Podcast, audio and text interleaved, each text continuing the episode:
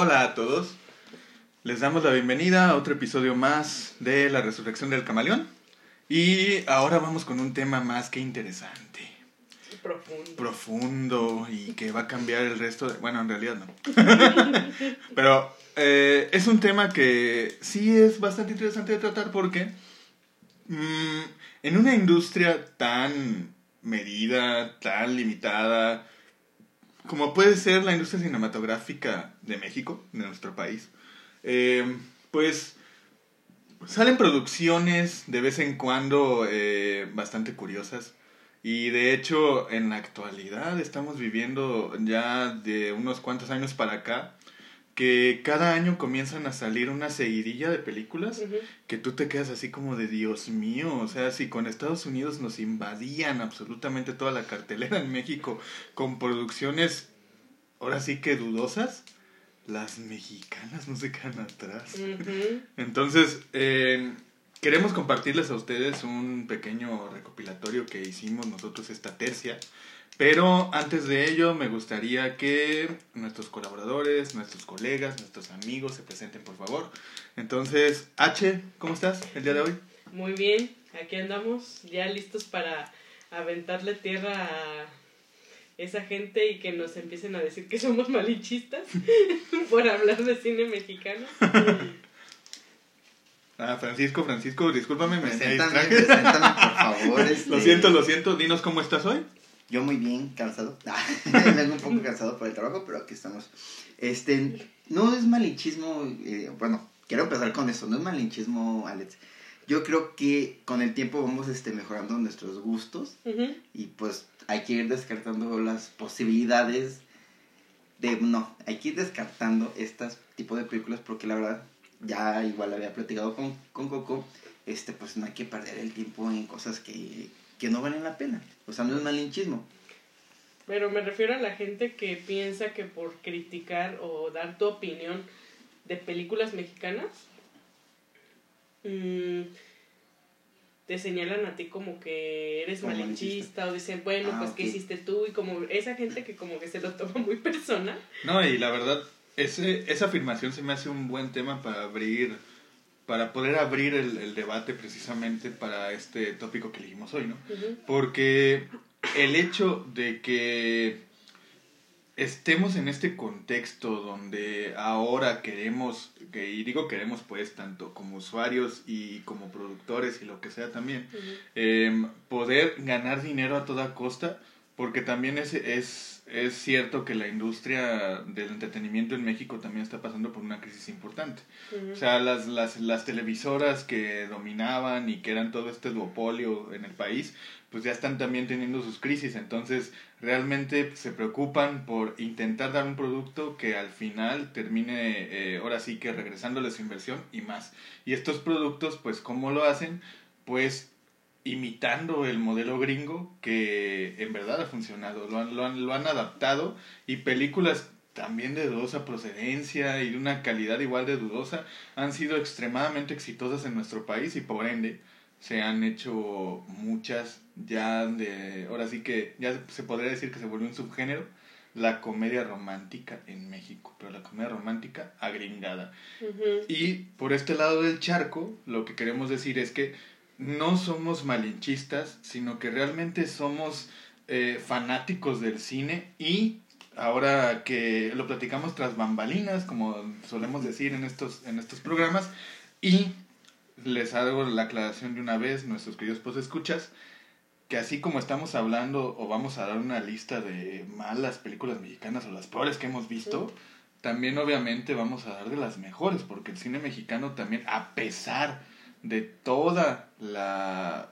la problemática que existe alrededor, hay muy buenas películas mexicanas.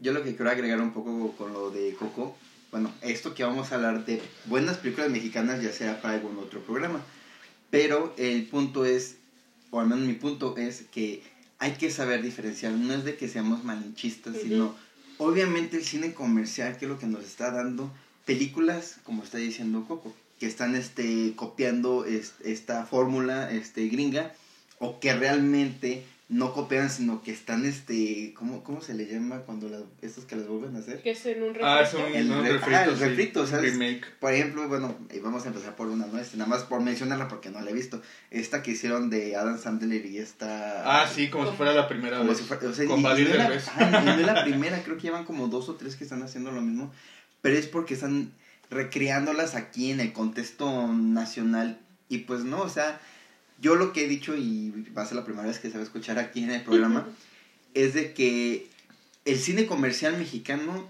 desde mi punto de vista, está en declive.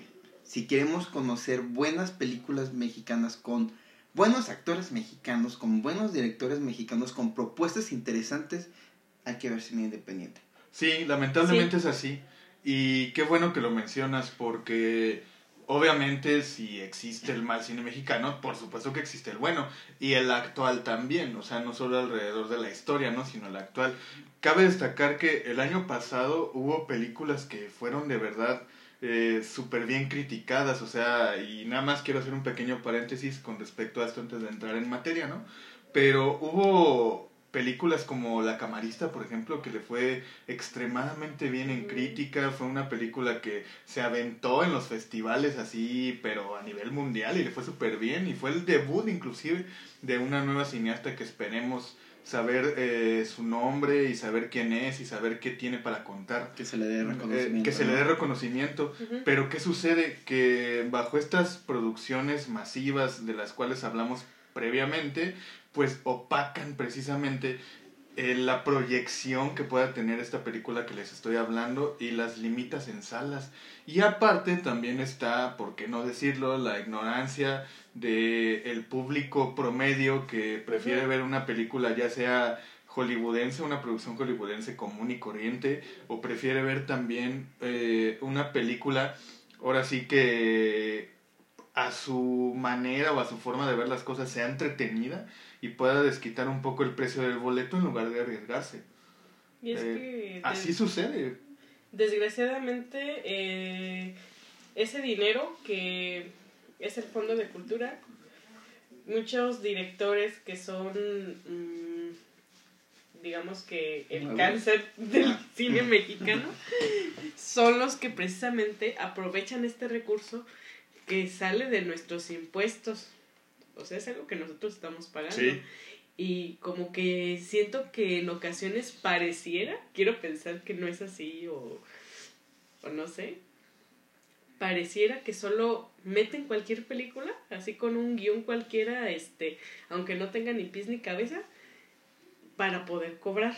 Y lo mismo con los actores mexicanos. Nada más generar dinero. Únicamente ir, o sea, y yo creo que unos hasta ni leen el guion ni estudian el personaje de los que son malos, malos actores, por el hecho, el hecho de poder ir a cobrar y saber que ya van a tener eh, algo asegurado. Sí, son, son las mismas caras los que vemos y bueno, ahora que ya estamos un poco eh, desempañando todo lo que vamos a hablar, pues hay caras que siempre se repiten, ¿no? El caso de actores que ya inclusive tienen fama internacional, ¿no? Que, Desgraciadamente. eh, algunos, eh, como por ejemplo el caso de Mar Chaparro, el caso de Marta de Gareda, el caso de Carla Souza, o sea, son actores que se repiten casi en cada película, eh, lo cual hace que también no haya una versatilidad ni una distribución muchísimo más, eh, ahora sí que amplia, para que el público pueda comenzar a conocer nuevas cosas, ¿no? Pero deja tú a lo mejor de lado de que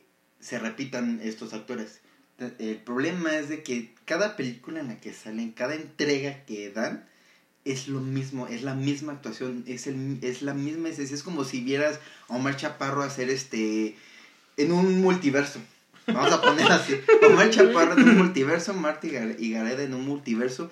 porque no profundizan en el personaje? porque no profundizan en la esencia de lo que quiere transmitir la película? Estás viendo la, historias diferentes con la misma persona. O sea, no, no te dan lo que a lo mejor Se interpretan ellos mismos. Ajá, se interpretan ellos mismos y a lo mejor el cine este comercial este gringo pues tiene más esto, ¿no? O sea, actores y vamos a, a meternos un poquito así como que ya este en, en materia, este actores como Leonardo DiCaprio, sabes que es un es un este actor comercial que cualquier película que haga pues va, va a vender, pero que de menos estás consciente que cada película que vas a ver de él va a ser una, una entrega diferente, vas a ver diferencia entre cada uno de sus personajes. Y desgraciadamente en el cine mexicano, Sí, en el comercial no pasa eso. sí la, la, la variedad no existe, ¿no?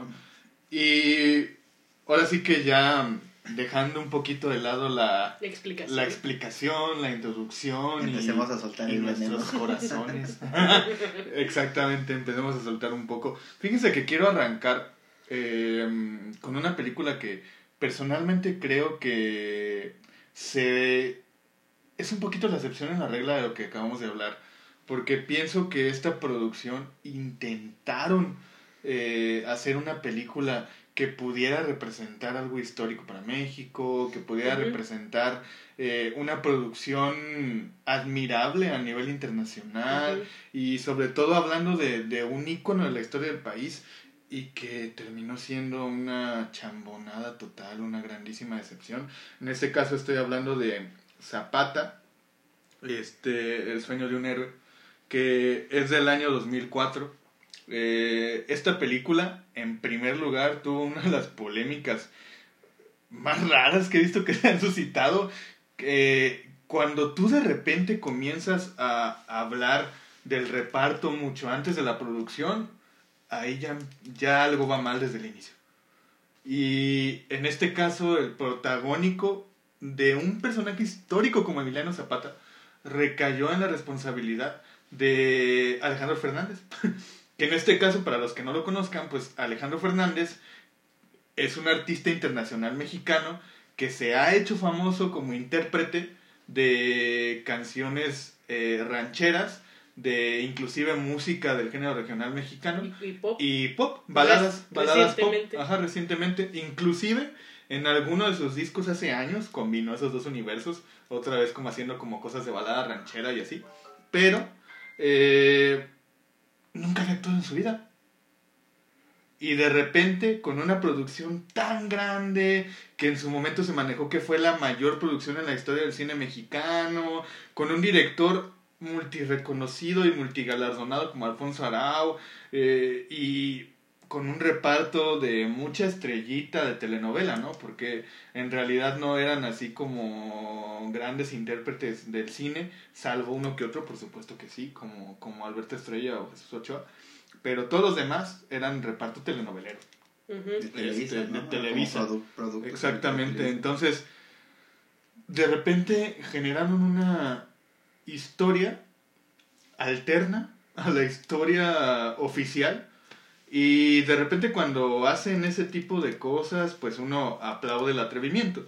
Pero cuando no tiene absolutamente ni pies ni cabeza, cuando no tiene sentido, cuando solo son divagaciones y solamente das imágenes y no das contexto, a- aunado a una dirección de actores bastante mala, pues sale un producto pésimo y eso fue lo que sucedió en este caso.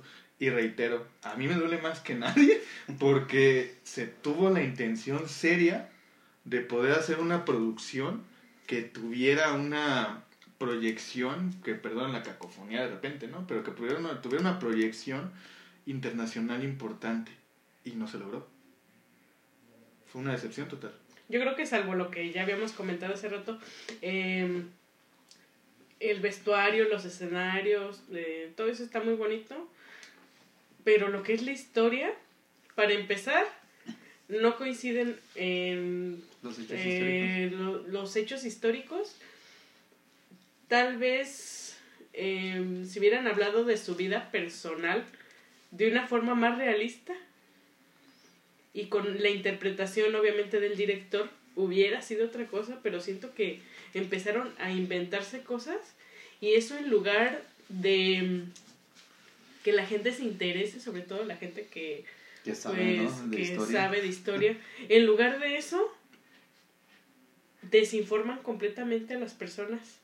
Porque uno piensa que en realidad así sucedió. Porque hay gente, de, digamos, que, Se lo que, se, lo, que se cree todo lo que hay en las películas. Y es más fácil que, por ejemplo, eh, mm, una persona decida ver la película que estar leyendo tal vez documentación histórica, estarse haciendo eh, un criterio histórico. Es más sencillo para muchos estar viendo películas. Y ve, como lo vieron en una película, piensan que fue real. Entonces, como que ese tipo de cosas que giraron en torno a la historia, por ejemplo, eh, hay temas ahí como de chamanismo, como de misticismo, con brujas, con chamanes, con alucinaciones. Me quedo pensando, y eso, eh, así como de que, qué chingados de ver. O sea, deberían hablar de política. De, y luego hicieron a Zapata menos macho de la historia. Ah, de hecho, dato, dato curioso, eh, Alejandro Fernández, en, en, una entrevista que tuvo con Adal Ramones en otro rollo, dijo que él había reprobado historia. Entonces no sé cómo es posible que una persona ignorante en la historia pudo interprete a, Alejandro Fernández. A Zapata, Emiliano Zapata. Déjalo, defiende un poquito. No es porque me guste Alejandro Fernández, pero, no, no me gusta. Este, bueno, ahorita ya no, cuando estamos jóvenes está, guapo. No, pero es que ahí está la historia. Supone que pues si él es actor y es bueno haciendo su trabajo, para eso está un guion, para eso está todo, todo esto que conlleva hacer una película. El problema a lo mejor no es de que él haya reproducido historia, el problema es de que las personas que escribieron el guion, yo creo que igual que Alejandro Fernández reprobaron historia para, para poder haber hecho esos errores, porque como dices, tiene este fallas en la, en la cronología, supongo, que yo no le he visto, pero pues ahí es donde deben de empezar. Y es que yo siento que a lo mejor, siento que así fue el casting. Dijeron, Emiliano Zapata se vestía eh, con traje charro, porque hay una fotografía muy característica donde él está posando con un traje de charro. Traje charro y está pegado. Sí, ¿A quién conocemos que se le podría ver bien ese traje? Ah, Alejandro Fernández. Pues hay que hablarle, ¿no? Para que venga a ver si quiere hacer el personaje. no, es que le crecerá el bigote. y de hecho, sí, él confesó también en esta entrevista de que se tuvo que dejar el. Ahora sí que para adaptar el look de. De Emiliano Zapata. Sí, no, y fíjate que, que en este caso les digo que personalmente me duele porque ese cineasta a mí sí me gusta, creo, creo yo que no, no tenía malas intenciones, ¿verdad? Pero no salió el producto. Y por otro lado, eh, esto que intentó hacer él, eh, en términos literarios se le llama cronía, ¿no? Que es intentar hacer una reconstrucción de los hechos, dándole un, un lado B o un lado C, eh, pero inspirado precisamente en estos hechos de la vida real o de la historia. Claro que la ucronía pues tiene que tener sentido y tiene que haber una investigación previa del contexto para tú intentar insertar a, a, tu público en lo que están viendo, ¿no? Que ellos se sientan precisamente comprometidos con la historia, pero en este caso la historia pues no, no tenía ni pies ni cabeza. Entonces es. la primera película. primera película y decepción total. Eh, la segunda película ya voy a modificar completamente todo lo que había dicho previo, así súper serio, porque pues esa película nunca tuvo intención de ser seria. ¿no? no la puedo tomar en serio. Entonces no la puedo tomar en serio. y de hecho de, de estas películas que ochenterísimas, así a más no poder, que pasaban, pero te las metían hasta por donde no te cabe el sol ahí, donde, donde, no te da el sol en la televisión, los domingos a cualquier hora, en la mañana, en la tarde, en la noche, en cualquier, ahora sí que eh, repetición de televisión. De los, 90, pues sí debes de recordar. No, por supuesto que sí, sí, sobre todo los, los 90, sí. Entonces, esta seguiría de películas, este conjunto de películas, pues le ha dado mucho de qué rellenar en la programación a, a nuestros queridos este, productores de televisión, ¿no? Y esta es la de la risa en vacaciones, que de hecho son las ocho malditas películas que existen de la risa en vacaciones y que me impresiona que sean tantas a la hora de recordar y hacer mi investigación y todo el respecto porque también no se crean nuestros queridos pues escuchas, o sea, uno, uno, uno se prepara, ¿no? Para poder hablar de estos temas. Eh, entonces, O sea que te aventaste las ocho películas de la recién vacaciones. vi un par, ¿Dónde las encuentras favoritas? No, oye, pásame el link. como, como dicen por ahí, no te voy a decir. Porque quiero salvar tu tiempo, mi amigo. Quiero que- de verdad que hagas cosas productivas en ese tiempo. Es que al final de cuentas la risa en vacaciones es como si fuera un collage de estos videos que te encuentras en YouTube De de, gente bromas. haciendo bromas. Es Exacto. justamente eso. Exacto. Es como si hicieran eh, ocho películas del señor de la tienda. Sí, sí, sí, sí, es un meme. O sea, si lo actualizamos a 2020, que en, en el año en que estamos, que llevan 40 años casi de eso, este, sí, es un Es meme. un meme que duró Es un meme. ocho años Exactamente. O Entonces, más. o más. entonces imagínate, o sea, ya ni siquiera tanto el director como la producción de, de, de los filmes no necesitaban ni siquiera quemarse la cabeza para poder plantearte una historia. ¿Por qué? Porque todo se realizaba en Acapulco, que era la locación este, más económica que en ese entonces tenían.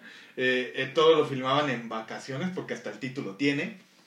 Y aparte, no necesitaban de un gran círculo de actores porque solamente con una parejita que salieron en las en todas las malditas películas eh, tuvieron y hasta esos fulanos se hicieron famosos después que ni siquiera recuerdo cómo se llaman gracias al señor este yo yo no me tocó vivir esa época infernal ¿no? Pero sí tenían su grupo de, de actores, ¿no? Para hacer todas sus. Sí. se hicieran- Sí, sí, sí. Tenían ya su grupito definido. Entonces eran películas muy económicas, con un, ahora sí, con un presupuesto muy definido y con un objetivo tan definido que se pudieron hacer tantas y fueron tan exitosas entre el público mexicano. O sea, y personalmente yo considero eso ofensivo. ¿Por qué? Porque habla mucho el mexicano promedio de los ochentas. O sea, guácala. No, no, no. ya. ¿Alguna broma que recuerdes en particular? Recuerdo una. Híjole. Es que yo, yo la verdad recuerdo varias. No, mejor.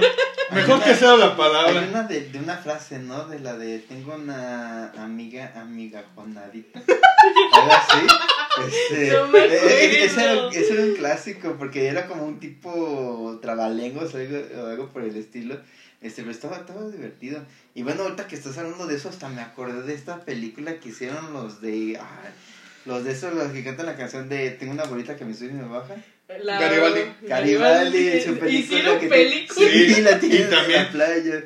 Yo la veía de niño, la neta. No, neta, Pero digo, neta, no te acuerdas. Ay, hijo de la. No, o sea, la verdad yo no me acuerdo de, de la trama No, de la no, película. era pero pésima, la vez en vacaciones sí la vi cuando era niño. Es que no y manches. eso también. Las pasaban creo que los domingos, Los domingos, ¿no? sí. Tempranito y era como que ese tipo de peliculillas como que eran como de a lo mejor la película de Luis Miguel, que las de de las de Pedrito Fernández, eh, La de la capercita roja. las de ah, sí, esas y, que eran y este, Las de que era el mejor Chabelo. maquillaje de la historia del zorrito, güey. Sí, la, la, la neta está muy divertida. Búsquenlo, búsquenlo, busquen al zorrito de Caperucita Roja y busquen a Loco Valdés como el lobo feroz. De hecho, sí hay un un meme, zorrillo, hay un. Ah, meme sí, del cierto, un zorrillo, zorrillo, hay un zorrillo. del zorrillo de, este, comparado con un chavo de un gimnasio. Pero pues bueno, este, pero sí era de esas películas que pasaban los, los fines de semana. Sí, y fíjate que están volviendo, ¿eh? O sea... Ah, ¿están pasando otra vez? Que ya no veo televisión abierta. Sí, yo como soy pobre, pues obviamente tengo que, necesito buscar algo que ver, ¿no? A lo mejor sí volvería a ver este Caperucita Roja. Está bonito, ¿no? Sí, era de esas Yo- películas como yo las infantiles tengo. que... Yo esas, esas películas, la verdad, les soy honesto, yo esas películas no las incluí en el listado. Porque Pre- sí son buenas. Precisamente, no por el hecho de que sean buenas o malas, sino porque creo que más allá de la intención, tenían algo, una chispita diferente. O sea, por lo tanto no las podías catalogar como bodrios, ¿no? Aunque muchos sí lo eran. La, que, pues, verdad es que para vacaciones de terror, ay, güey, pero... Pero bueno, el punto es que tenían algo con lo cual tú decías, bueno, tiene, tiene ese no sé qué, qué, qué sé yo. Entonces por eso no las puse en la lista. O sea, nada más así mención especial, ¿no? Ok. Eh, la otra, otra película que se incluyó también en la lista y que... Ah, Dios mío, por favor, ayúdame a no volver a elegir cine tan mal. Este, fue... eh, ya la voy a meter así, ¿no? La de, la de Cañitas. Que Cañitas fue una producción que, aunque no lo crean, este, eh, más allá de todos estos deficiencias técnicas que, que llegó a tener en primera, tenía una iluminación súper horrible, en segunda, este, tenía una, híjole, un montaje que tú decías, ¿de verdad, de verdad, de verdad lo hicieron gente profesional esto? O sea, se inclinaba la cámara, se había paneos bien raros, había zooms que eran súper fuera de lugar, las actuaciones eran súper acartonadas y todavía, o sea, si de por sí el material en el que está inspirado ya era de dudosa procedencia, o sea, todo, toda esta trilogía, me parece, o tetralogía, no me acuerdo cuántos libros sacó, este, de, de cañitas, ya la historia ya estaba lo suficientemente quemada, ya había sido lo suficientemente exitosa, pero al mismo tiempo el fulano este que lo había escrito se había, ahora sí que se había convertido hasta en cazafantasmas, se había vuelto súper famoso, este, y todo lo que él hacía era completamente dudoso. ¿Por qué alguien llegó y de repente le dijo, ah, hacer una película inspirada en tus libros? Me interesaría saber la historia. De hecho, yo haría una película de la producción de Cañitas. Realmente es una pésima película y cabe destacar que tuvo algunos premios y algunas menciones especiales en el Ariel del año 2008, que fue el año posterior al que se estrenó. Eh, claro que también no culpo a los Arieles, ¿no? Eh, si de por sí la- las producciones mexicanas son limitadas, pues tú tienes que nominar a lo que haya. Como, como diría mi papá, es lo que haya. Ay, pero cañitas. Pues ahora sí que... Pues ahora sí que yo creo que se hizo popular porque estaba de moda en ese tiempo, ¿no? Sí. Hablaban mucho de que... Cuando estaba la- el programa de la mano peluda y... Sí, yo me acuerdo mucho que decían, ay, no manches, ya leíste cañitas y yo, ay, no. Sí, fue más que nada por eso, por la popularidad, por la tendencia. La ¿verdad? tendencia. Está en tendencia, pues obviamente quisieron aprovechar como que todo esto a raíz del libro, porque yo me acuerdo que cuando salió en otro rollo este hombre, este ya, ya estaba el libro y se hablaba mucho de esa historia y todo el show, hasta que se anima- animaron a hacerla, pero pues, y bueno, ¿qué esperas de una producción así o de algo de, de lo de donde viene? Ujú. O sea, no hay, no hay mucho que pedir. Pues no. Y es que realmente tampoco es algo serio. No es algo para tomarse en serio, la verdad.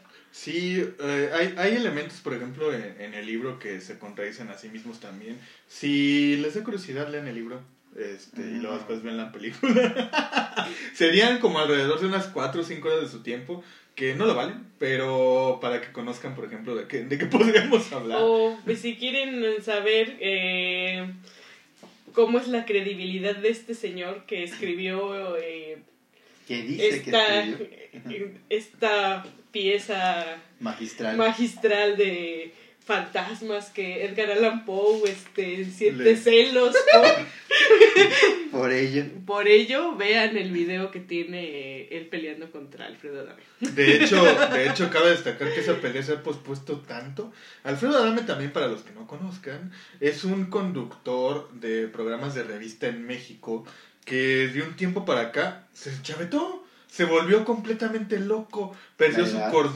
Igual que el De otro verdad, igual que el otro tipo que nunca la tuvo. Pero entonces resulta que se encuentran, ahora sí que ambas partes que están locas se retan una pelea. Entre ellos, de repente, en una conferencia de prensa eh, para, la- para la pelea, resulta que Carlos Trejo, que es el escritor que, que hizo todo este merequetengue, eh, resulta que le avienta eh, una de las botellas de agua y según le rompe la nariz a Alfredo Adame, se cancela la pelea y esa pelea la estamos esperando en 2019 y ya no hay fecha para que se vuelva a armar. Eh, Bueno, nada más quiero cerrar con esto. ¿Estamos? Porque yo no. la, la neta no. O sea, Bueno, de hecho también dije, ¿estamos? sí, o sea, un- Perdóname, pero todo México está a la expectativa. No, todo México dice, Yo no lo estoy. Yo no. Yo no lo estoy. No, es que, hay que hay que ser claro, ¿no? A lo mejor no, como lo que pasó este con, con el mame de Dana Paola y la academia y todo eso. Ah, pues sí. uno nada más ve para estar al, al pendiente de los memes que van a salir. Ay, pero a lo me- mejor con eso te doy la razón. Yo Pero no. para- no, o sea, eh, te lo, te lo estoy comparando, o sea. Ajá, no, sí, sí, sí. Uno, uno no va a ir a, me- a ver el programa para ver qué más pasa, ¿no? O sea, nada más, por ejemplo, en este caso de Dona Paula, nada más yo vi el, el video de todo el show que pasó, entendí los memes hasta ahí soy feliz. Y a lo mejor es lo mismo que pasa con, con esto, ¿no? Nada más te enteras un poquito del chisme para entender los memes, para utilizarlos y ya está ahí. O sea, pero que, que reja mi vida de saber cómo va a terminar esa disputa. No, por favor. No, créeme, gracias. créeme que es lo que nos salva de esta maldita 4T. Muy bien. Pero bueno. Eh, la siguiente, la verdad es que lo que sigue, ya tengo que admitir que va a ser mucho más ambiguo, mucho más general. Eh, ¿Por qué? Porque dentro de estos eh, temas, pues obviamente surgen un microverso o macroverso de, de amor, así que un multiverso, Multiverso. todo lo que termina en verso de, de películas, ¿no? Y en este caso, eh, lo que sigue sería cualquier película de Marta y Gareda. U o Mar Chaparro. O los derbez. O los Derbez. Ah. no, es que sí, y que las otras bambalinas, que va a ser nuestra, nuestra Sí. frase icónica o algo así. Este, habíamos pl- platicado un poco sobre esto.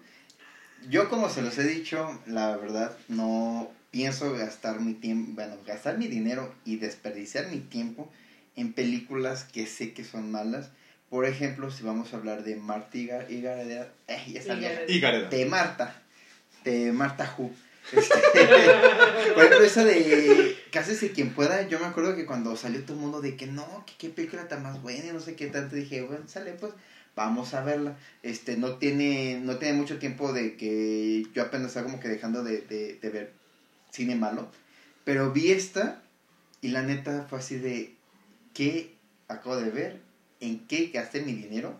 ¿Y cuánto tiempo desperdicié en esto? Porque era una historia sin sentido, que no tenía congruencia con los hechos, y a pesar de las actuaciones, malísimas. Sí, y lo que te dije con esa película, ella abrió su productora, se eh, escribió el guion de la película y aparte la actuó. Entonces debutó como directora, como productora, como escritora y le fue muy bien a la película. O sea, cabe destacar, porque eh, esto sí se tiene que hacer la aclaración, el hecho de que una película sea mala o sea buena no necesariamente quiere, quiere decir que le vaya bien o mal en taquilla, ¿no? No es un reflejo de... Y en este caso, a las películas de Marta y Gareda y de Mar Chaparro les van extremadamente bien en taquilla. Son, son muy redituables. Pero bueno, siempre hemos dicho que lo que va a definir si una película es buena o mala es el tiempo.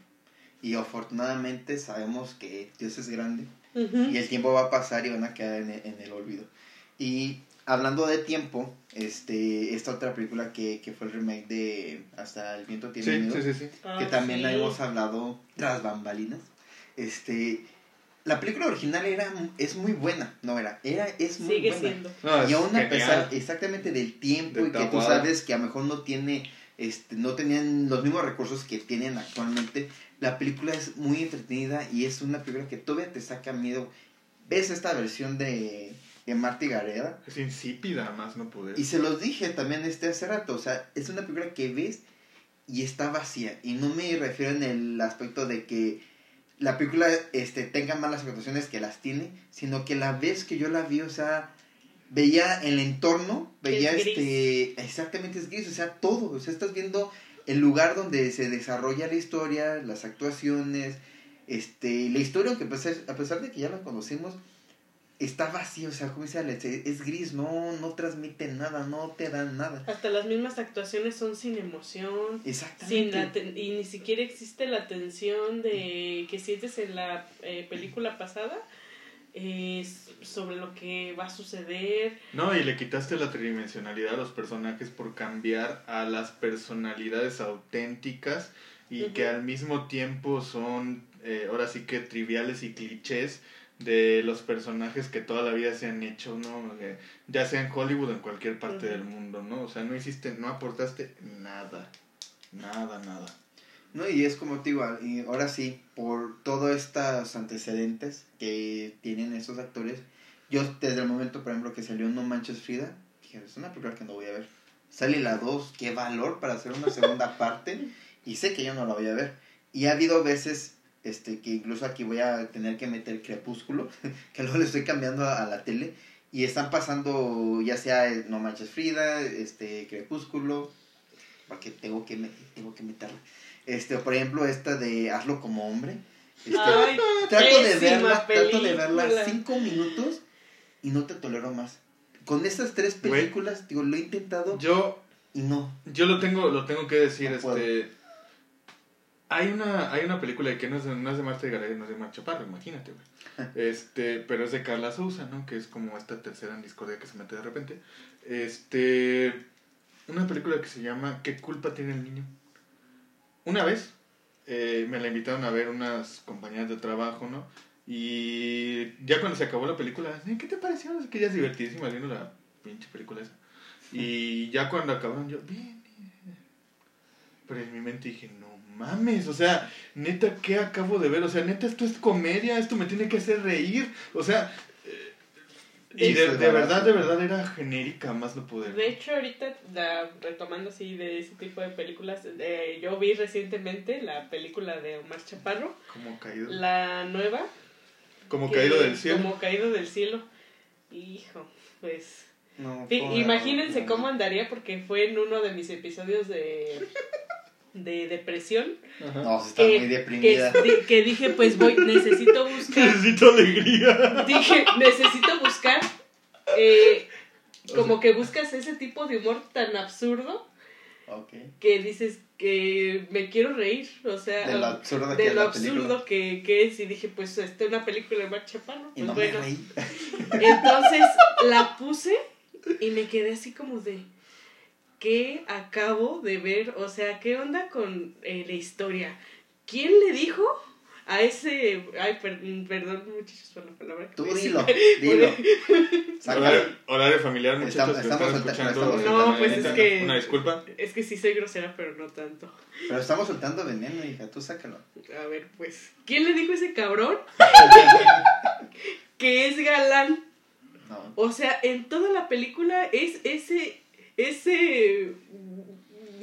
Pseudo-hombre. Ese remedo de, de hombre tratando de ser eh, Galán. galán.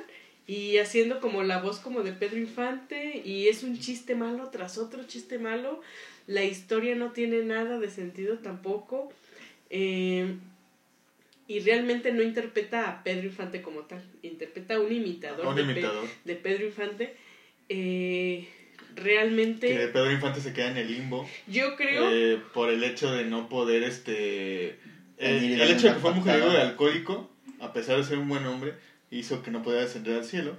Entonces, para poder este ascender al cielo, es necesita el redimirse y por lo tanto eh, reencarna, por así llamarlo, o se inserta en el cuerpo de un imitador de Pedro Infante que es el caso de Marta Parra. yo creo muchachos que una película de Chabelo y Pepito tiene más profundidad Sí. que esa película No, que a, yo- a comparación de eso es Tarkovsky, supongo. Yo no la he visto. Desde el momento en que sabía que iban a hacer una película de Pedro Infante con Omar Chaparro, si dices, ¿cómo? O sea, ¿en qué cabeza cabe?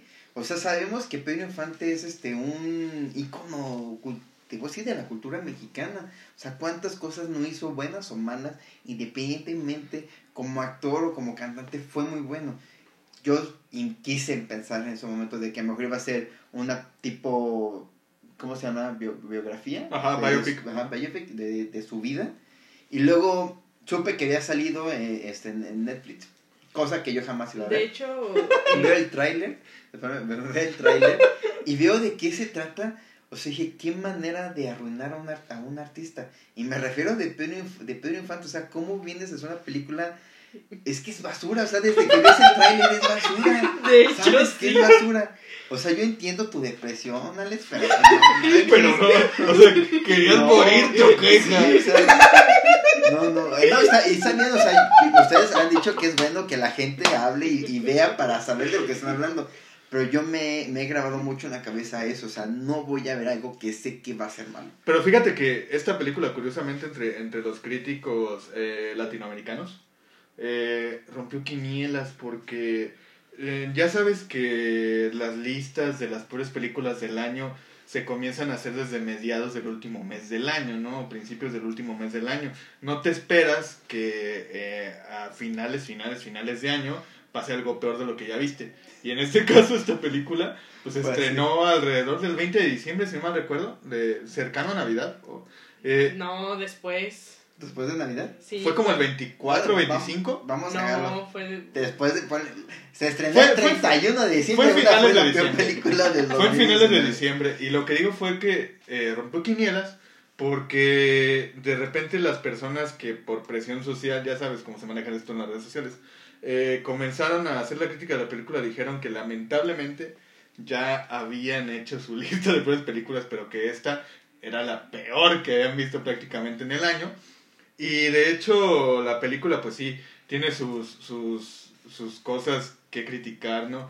Con respecto a que ya estamos en el, en el siglo XXI en primer lugar y ahorita las mujeres intentan como darse su sitio y que ya mucho, ya no nos vamos a meter en, en temas de política, ni debate, ni de sociedad. ¿verdad?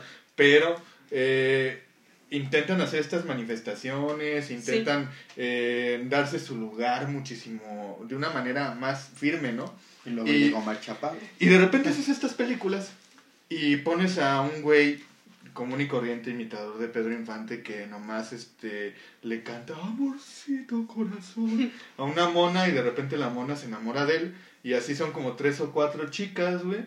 Y luego después resulta que tú dices, ah, ok, eh, pues por decir este de la que él está enamorado, ¿qué, qué puede ser diferente? ¿Cuál es el trabajo más eh, masculino que pueda haber para que ella haga eh, todo lo contrario de lo que de lo que sería una pareja ideal ella es policía ah cabrón o sea te sacas de las ahora sí que de donde sea te sacas este argumentos que ni siquiera tienen peso en el siglo XXI y al contrario es una película hasta políticamente incorrecta que a una mujer con sus bases bien firmes y como estamos en los tiempos actuales, ofendería. De hecho, sí. Todo, todo ese contexto que trataron de orientar hacia tal vez el feminismo porque habla, porque llega un momento en la película, voy a comentarlo, Spoiler donde, alert. este, donde el espíritu de Pedro Infante en el cuerpo de este señor eh, va a la universidad donde está estudiando su nieta, eh, que está estudiando algo sobre género, sobre algo, equidad de género, igualdad de género, perspectiva de género, algo así. Entonces va con ella pa- para que escu- escuche su clase y están hablando precisamente de esa injusticia, lo que han vivido las mujeres, derivado del machismo, y, y lo citan, citan a Pedro Infante, y yo me quedo pensando, y como e- eso, como para qué lo ponen, o sea, eh, el hecho de pedir perdón o de darle la posibilidad de regresar, ¿va a cambiar las cosas? Yo creo que no tiene nada que ver porque eh, fue un tiempo en el que se vivió antes. Se supone que En si, eh, si la película intenta hacernos reflexionar, tendría que hablar de situación actual, de romper estereotipos, de romper esos prejuicios que tenemos, pero no, está eh, viviendo en el pasado, en una época donde ya no se puede hacer nada. Aparte también la película debería tener la, o debió, debió de haber tenido la, la intención, por decir, de, ¿sabes qué? En el cine de la época de oro, la verdad es que la mujer era objetivizada, Sí. era menoscabada, eh, aparte todavía había como ese machismo eh, hiperpuesto en, en todas las películas. De macho Ah, mexicano. Ajá, del, del típico macho mexicano, del güey que aunque fuera borracho, mujeriego, la mujer tenía que, eh, ahora sí que caer, rendía a sus pies porque el güey era acá un gavilán completamente rudo. Entonces, este tipo de cosas me parece que se deberían ir aclarando, esclareciendo o manteniendo un debate a lo largo de los años y hay que reconocer también que la mayoría de películas de Pedro Infante y gran parte de sus papeles son estereotipos del mexicano y son clichés a lo largo de la historia que se han hecho del mexicano que no es el mexicano. Por mucho que se te haga simpático, por mucho que algunas actuaciones sean realmente eh, destacadas, en muchísimas se quedó en el cliché, era a veces este mal actor, o sea, también hay que reconocer esas partes, hay muy malas películas de Pedro Infante y hay muy destacadas, pero siempre nos queremos quedar con la parte del ícono, con la parte idealizada y esa parte pues ni siquiera la mencionan, ni siquiera hacen ni una leve crítica. De hecho, sí me gustaría también, eh, ahora sí que hablando de otra película que Ajá. se me olvidaba mencionar, que yo creo que no comenté hace rato nada de esa película, la película de Día de Muertos que sacaron. ¿Día de muertos? Sí, Sí, la sacaron, animada. sacaron una película de Día de Muertos que Ah, de hecho se empezó a hacer antes de Que la de Coco. que la de Sí. Coco. ¿Y cómo es esta película? Los personajes son güeritos y no tiene nada que ver con Día de Muertos. Y haces un planteamiento de una historia, por ejemplo, la historia del villano estuvo interesante. Mm. O sea, el primer como minuto de película. Sí. Este, eh, pero luego después resulta que brincas completamente a una cosa que no tiene sentido entre chistes de ahora sí que de tipos chilangos que Está ni- muy agringada. que ni siquiera tienen absolutamente nada que ver con el resto de la República Mexicana. O sea, a mí el hecho de oír un fulano que habla así, o sea, nunca en la vida lo he escuchado yo siendo este eh, desde otro lado de la República, ¿no? O sea, pertenezco al centro, o pertenezco al norte, o pertenezco al sur, al este, o donde sea. No es común escuchar un acento así. Entonces, ya necesitan pensar las productoras, ya sea de animación o, o las productoras de películas live action, en dejar el cliché a un lado porque ese, ese estereotipo tal cual del mexicano que solamente es el capitalino no sirve para el resto de la población. Pues sí. ¿Algo más que quieran agregar? Yo nada más quiero este, cerrar este, con una película que tengo que mencionarla, y habíamos hablado de Los Derbez. Este, pues sí, ahora sí que es también de lo peor que nos está dando el, el cine mexicano. Y siento que a pesar mucha gente le encanta esta película de No se aceptan devoluciones, creo que es una historia que nada más te está dando lo que la gente necesita, o sea, no te da para más. Este, y Eugenio Derbez ahora sí también que está saliendo en varias películas, creo que no ha hecho buenas ele- elecciones. Debe haberse quedado con la familia Peluche, creo que es lo mejor que ha hecho en, en su carrera. Su vida. Bueno, y lo que venía haciendo antes, pero por ejemplo esta, a pesar de que la gente la idolatra y les encanta esta película, yo no la he visto tampoco, pero no, siento, yo sí la vi en los cines. siento que es una, un- una historia que sabes en qué va a acabar y no te lleva a ningún lado. Y desgraciadamente nos estamos empapando con todo esto, bueno, empapando sí, ¿no? Porque pues ya ahí está de cada quien lo que quiera ver, pero pues ahora sí que, ¿para qué perder el tiempo? Y es que lo malo es que en este tipo de películas parece que la, los actores que son los que tienen como, ahora sí que... ¿Renombre? el no el cáncer de su actuación pésima es como si contagiaran a todas las personas que están ahí aunque sean actores muy buenos contagian su cáncer también a esos actores buenos que están ahí o sea es algo que no No nos lleva a ningún lado. que no nos lleva a ningún lado y realmente es lo que vuelvo a decir es dinero que únicamente van a cobrar Sí, porque no se aceptan devoluciones, por ejemplo, en este caso de esta película. Durante mucho tiempo fue la película más taquillera de la historia del país. Este, claro que después ya fue desbancada por otras. No después, Manches Frida. ahorita es No Manches Frida, la, la película con más este eh, Recaudación. recaudación. Entonces, lo único que podemos decir ya. Ah, y antes de que se me pase, antes de concluir el tema, sí, sí, sí. Cualquier película de ficheras. ah sí Eh, agregamos a la lista, ¿no? Claro que podemos desbordar el tema, ¿no? Este tema sí es brutal. hicieron- hacer un video. Sí, podemos hacer un, un, un podcast especial de eso. Se hicieron infinidad de películas, pero también igual eh, creando estereotipos del mexicano, yéndote a, a los lugares, digamos, como más vulgares, pero también más comunes, como eran las cantinas, como eran los tables. Eh, imperaba completamente el lenguaje soez, eh, mucho doble sentido, mucho albur. Y esta parte, lo vuelvo a repetir, de la objetivización de la mujer, era muchísimo más claro aquí. O sea, en la época del cine mexicano sí era...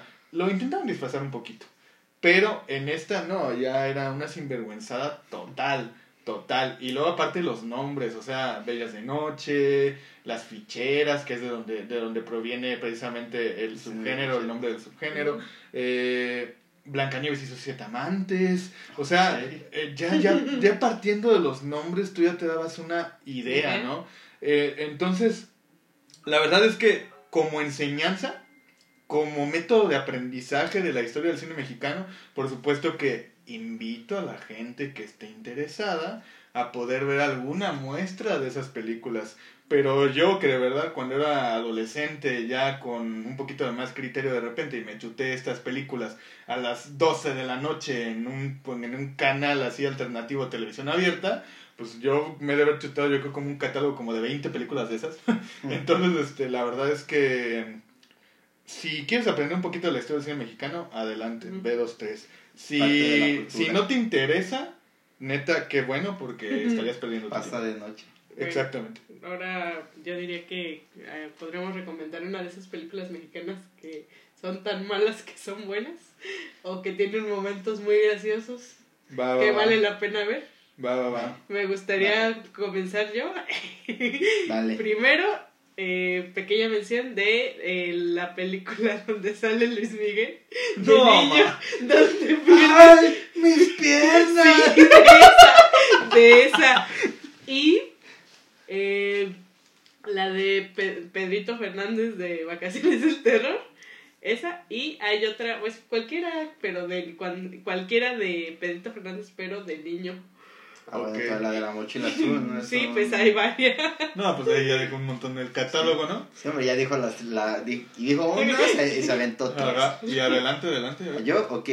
Bueno, yo no, esta que voy a mencionar no sé si, si ustedes la consideren mala, pero pues estamos hablando de películas este, mexicanas. Y ya cuando hablemos de películas este, buenas, pues ya, vemos que recomendamos. Pero para mí, y la verdad es, es este mi gusto y no lo puedo decir culposo, es la de efectos secundarios. Ah, ahorita ya. la neta, y ahorita Ya, en este, este es. momento en, la- en, en el que estamos, esta época, este, Sí. este año, me siento tan identificado. Yo también. Cuando la vi, yo creo que tenía como unos 14, 15 años, yo creo, es- es- estábamos jóvenes. sí. Yo. Pero, pues somos de la edad, dijo, éramos Sí. como 14, 15, Sí, no sí, me acuerdo. sí. Sí, debe ser como 14, 15 porque me acuerdo más o menos de la Sí, época. tienes razón.